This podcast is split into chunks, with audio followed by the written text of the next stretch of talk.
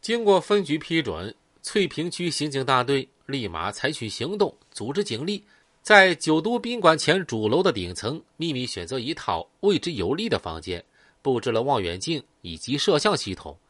从八月二十七日案发当天，直到九月二日，连续六天对德悦楼的可疑房间进行二十四小时不间断的这个监控。进入九月份，翠屏区公安分局对如何拔掉德悦楼上的武装据点进行了深入的研究，制定出了行动方案，向市局刑警支队做了通报。经过几天的观察和监控，警方已经获取大量证据。采取行动的条件啊，应该说是成熟了。然而，德悦楼地处宜宾市中区的繁华地段，路北是九都宾馆，东边不远是临近岷江的旅游点武庙。对方在据点内备有武器，出动警力进行突袭的话，很可能会引起枪战，造成周围群众伤亡。反过来说，这个武装据点一天不拔除，就存在着酝酿新的暴力冲突的危险。它像一枚定时炸弹，不排除它，它随时都可能爆炸，同样会殃及宜宾市民，破坏他们的安定生活。翠屏区分局对行动方案抱着慎重态度，因环境复杂，也因背景复杂，但是他们坚决打击刑事犯罪的决心呀，始终没有动摇。程中时坚决主张拔掉这个据点，他认为，我们不必拘泥于条件的再成熟，把黄毛毛、林传金两大团伙一网打尽。我们可以先打击啊林传金，因为我们掌握了他的犯罪证据。黄毛毛团伙虽然我们也掌握了他们的大量情况，但目前还没掌握他们直接的犯罪证据。但是这不等于将来不打掉他们。市局刑警支队正义支队长十分赞同程中时的观点，警方不必过于考虑站在哪一边的问题，刑警的立场只有一个，那就是站在法律的立场，打击任何形式的刑事犯罪。不管你是黄毛毛还是林传金，只要触犯法律，我们就坚决打击，绝不姑息。九月二日，市公安局党委批准了翠屏区分局的行动方案。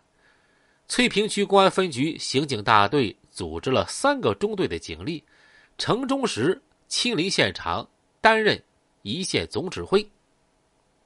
德悦楼据点内人员情况、火力装备情况不明，从监测情况看，室内人员应该在三人以上，有猎枪等武器。为了避免我方伤亡，程中时和杨光等人制定了几套行动方案。绘制了据点房屋的平面图，做了各种应急准备。九月二日晚上，刑警大队把该据点秘密包围起来，控制住连通犯罪嫌疑人居住房间的所有通道。九点钟，警方注意到已经有人返回据点，他们没行动。到了午夜十二点，该房间已经返回三人。阳光请示程中时，程局长说：“不能再等了。”马上行动！阳光大队长率领侦查员迂回到三楼，踹门突入房间。此时屋里的人已经入睡了，被这突然的声音吓醒了。他们认为是黄毛毛的人打进来了，连忙抓枪。其中两个人被猛扑上去的侦查员啊紧紧按住，另外一人是冯友，他慌不择路跑上阳台，企图跳楼逃跑，结果摔到外边马路上，当场身亡。搜查房间，房间内很乱。进屋有一个茶几儿，茶几上放着一支钢管自制枪、两枚十二号蓝色猎枪子弹、一把五十三厘米长的单刃刀。对面组合柜里发现十二号猎枪子弹一枚，自制炸弹一枚。对面屋内，席梦思床上放着自制手枪一把，内有猎枪子弹一枚，五十七公分不锈钢长刀一把。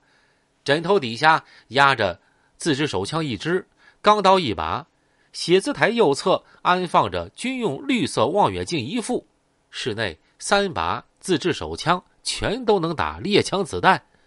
被抓获的人啊，正是于水运和薛文东。八月二十七日，他们在袭击了王磊之后，撤回了汉王山。过了两天，认为风头已过了，冯友带领薛文东、于水运、王勇三人下山，再次住进德月楼。于水运到了宜宾之后，中途曾回轮思船上住了一宿。